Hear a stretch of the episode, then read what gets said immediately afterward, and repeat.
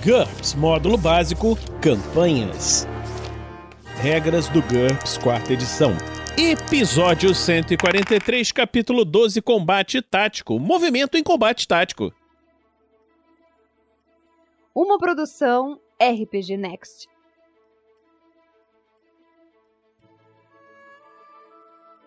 Fala galera, bem-vindos a mais um episódio do Regras do GURPS, quarta edição. Estamos aqui de novo, eu e o Heitor. Fala, Heitor, tudo bem? Opa, tá tudo ótimo, Vinícius. Obrigado de novo pelo convite, tá tudo certo por aí?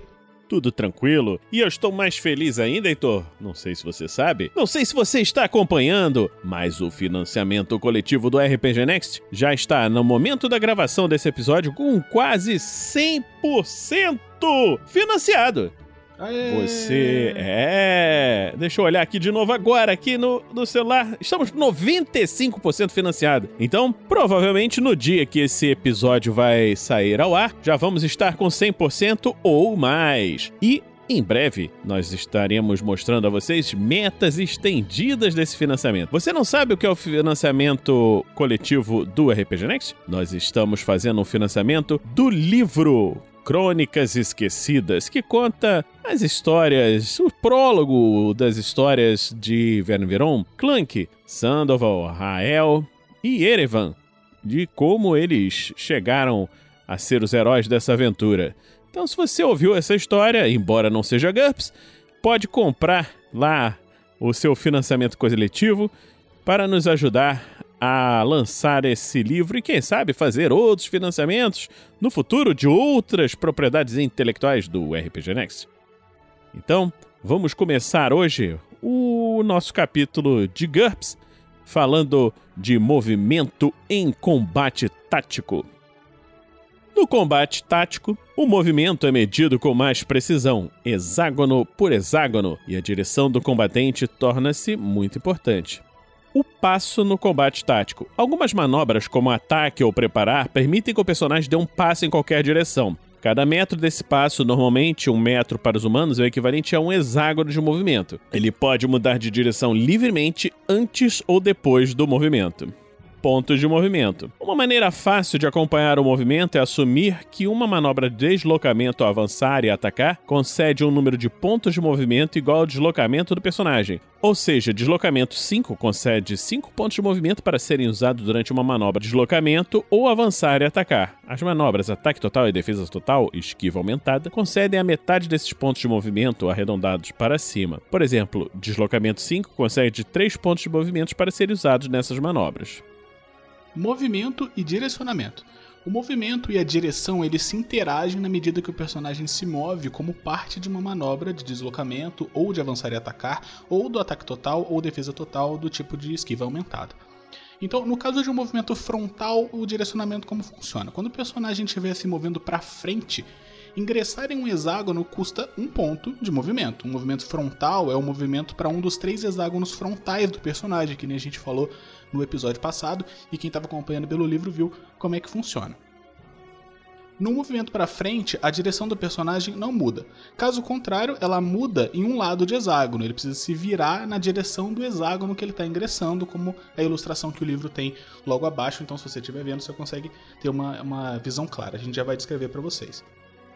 Dessa forma, é possível mudar de direção no movimento para frente, por exemplo, porque você tem três hexágonos de movimento frontal consecutivos que permitem que o personagem faça um semicírculo, por exemplo, e termine na direção oposta à inicial, como a ilustração mostra. Porque, é claro, você está parado no, no, no, quadradinho, ó, Vinícius, você tá parado no quadradinho do GURPS.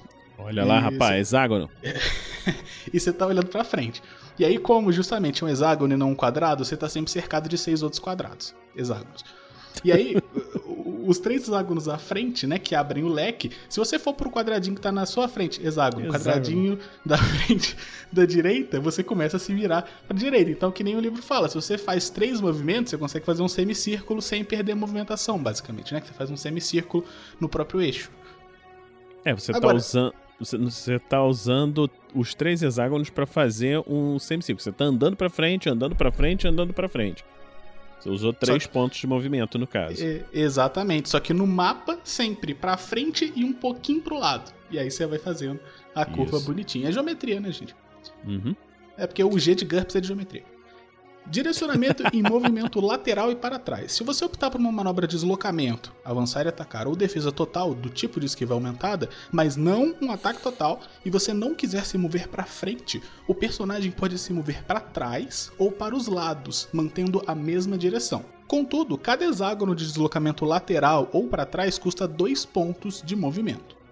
Também é possível dar um passo lateral para um hexágono frontal, que seja né, adjacente a você, mantendo a mesma direção. Isso é permitido em um ataque total, como numa manobra de deslocamento, etc. E esse deslocamento também vai custar 2 pontos de movimento. Aí é interessante você ver na página 387 a figura que está representando isso. No caso, Exatamente. ele está fazendo um movimento tá, da manobra deslocamento, avançar e atacar ou defesa total, e sendo um deslocamento para trás. Então ele se desloca um hexágono, um X, para trás. Aqui, aqui tem no, no desenho, você tem a setinha virada para frente, tá? Dentro desse hexágono. E você tem atrás dela os dois hexágonos da direita e da esquerda, mais o hexágono de trás. E na frente dela, logo na frente, dois hexágonos frontais. Ele pode fazer usando dois pontos de movimento essa mudança nessa direção. Assim, ele continua apontado numa direção, mas se movimenta na direção desses hexágonos. É, ele tá fazendo tipo um passo de boxe, né? Ele tá puxando Isso. um pouco, se dá um salto para trás ou então vai um pouco pro lado, mas sempre olhando na mesma direção. Sempre. É porque a, a- pessoa que tá ouvindo isso, ela às vezes vai estar pensando, pô, mas isso não faz sentido nenhum. Tipo, o boneco ele anda, mas ele não anda, mas ele olha, ele não olha. É, é porque no GURPS, e especialmente no combate tático, faz muita diferença para qual lado você tá olhando, né? O tempo todo. Sim. E Porque e você pode um- receber um golpe por trás, você pode receber um golpe do lado que você não tem a destreza necessária. Por exemplo, a pessoa não tem a vantagem ambidestria.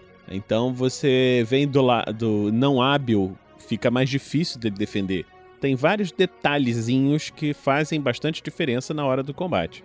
Exatamente. E aí ele tá deixando justamente claro quanto que custa cada coisa, porque que nem ele falou desde o início do capítulo. Você tem os pontos de movimento, que são baseados na sua, na sua velocidade, né? Basicamente, sua capacidade de deslocamento em metros dentro do combate tático. E, e como o Vinícius vai falar, porque tem um, a gente já vai falar sobre isso, de mudança de direção. E sem, sem movimento, só você mudar de direção. Tipo, você tá olhando pra frente, você vai virar pro lado.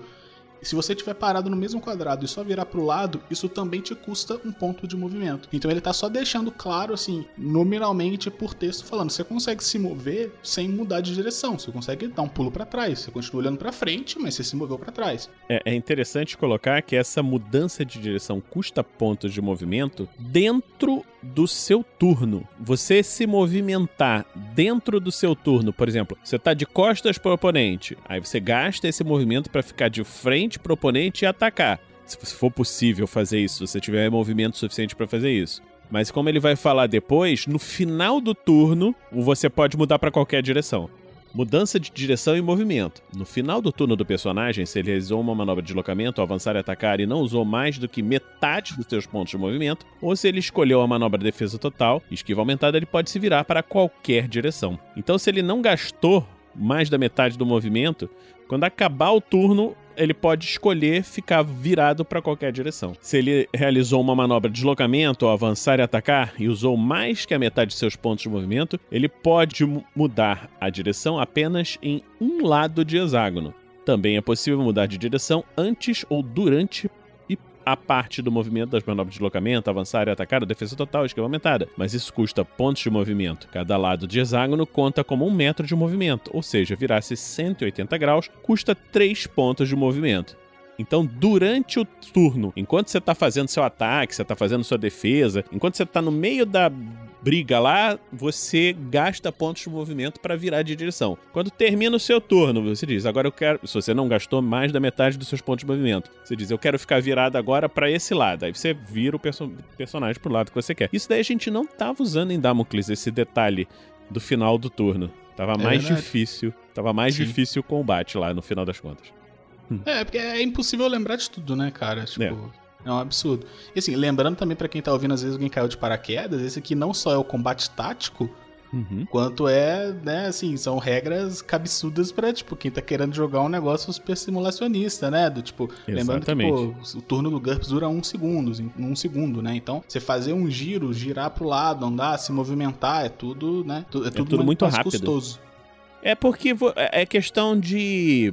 É questão de escala, entendeu? Quando você analisa lá um, um movimento, você tem que pensar qual a escala de tempo que você está usando para analisar aquele movimento. No GURPS, você analisa o movimento e as coisas que estão acontecendo de segundo a segundo. No D&D, por exemplo, é bem diferente. Aquela coisa lá de ataque, ataque de oportunidade, essas coisas todas, são seis segundos. Entendeu? É, mas- então é como se mas- fosse seis turnos de GURPS para um turno de D&D. É, mas aí você comparar D&D com GURPS, eu acho que vira menos uma questão de comparar a escala e mais uma questão de comparar a qualidade, né? É, de um certo ponto é verdade. Quem gosta de mais detalhes vai achar mais interessante o combate tático nesse sentido, porque você pode escolher a minúcia do detalhe. Mas vamos dizer que você não quer. Ah, não, isso aí é muito complicado. Pô, tem o combate básico é que a gente falou no capítulo anterior, uns episódios atrás, que cobre isso de boa. Então, você escolhe o que você vai querer fazer, como tudo em GURPS, né? E aí sobre os custos em pontos de movimento. Utilize os custos em pontos de movimento abaixo, né, que ele vai detalhar nas manobras de deslocamento, avançar e atacar, ataque total ou defesa total do tipo esquiva aumentada. Independente de quão graves forem as penalidades, um personagem sempre pode se mover pelo menos um hexágono por turno. A maioria das outras manobras permite um passo, como a gente já viu anteriormente. Mas nesse caso, o custo não importa. O personagem pode dar o seu passo completo, que em geral é só um hexágono, né, para personagens humanos, independente da direção, da posição ou do terreno. Então, em relação à direção do movimento, o custo para você ir um hexágono frontal é de um ponto de movimento por hexágono. Para você ir para um hexágono lateral ou para trás, são dois pontos de movimento por hexágono. Em relação à posição, se você estiver agachado, você gasta mais metade dos seus pontos de movimento por hexágono. Então cada hexágono basicamente custa 1,5 pontos de movimento para você poder se mover. Se você estiver ajoelhado, é mais dois pontos de movimento por hexágono. Então um hexágono vai custar 3 de movimento para você poder andar ajoelhado.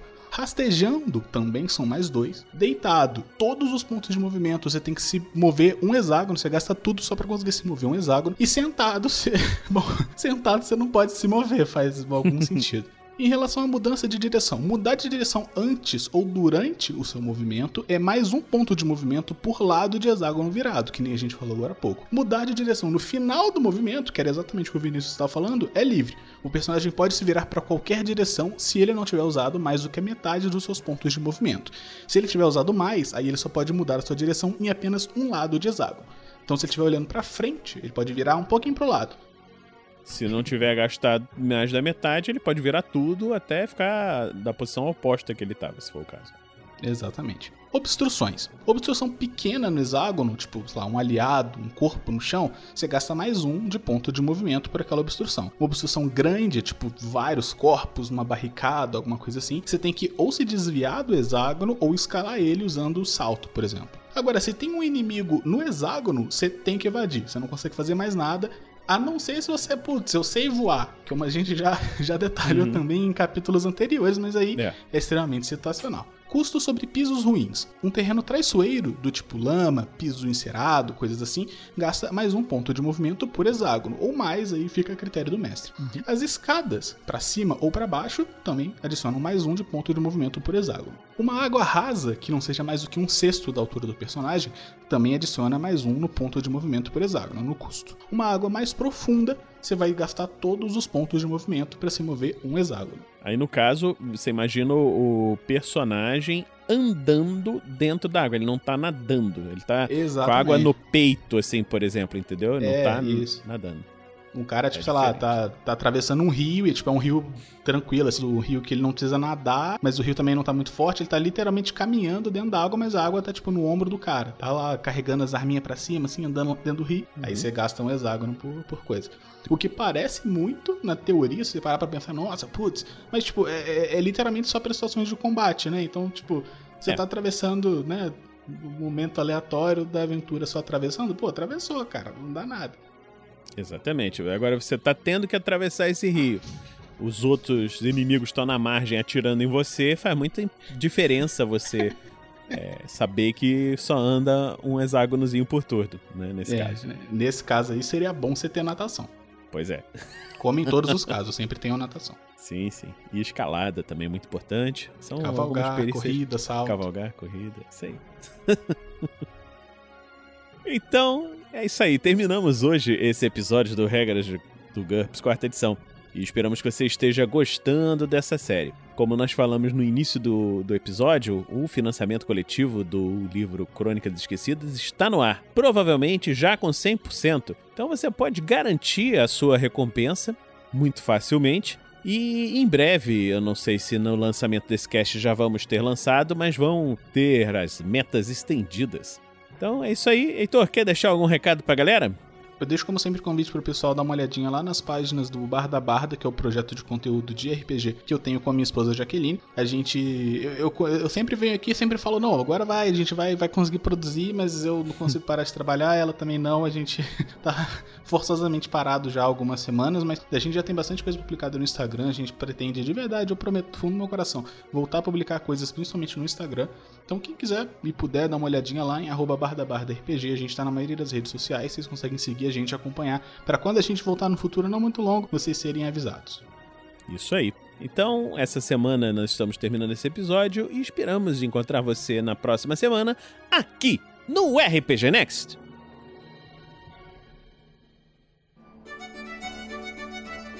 Regras do GURPS, quarta edição.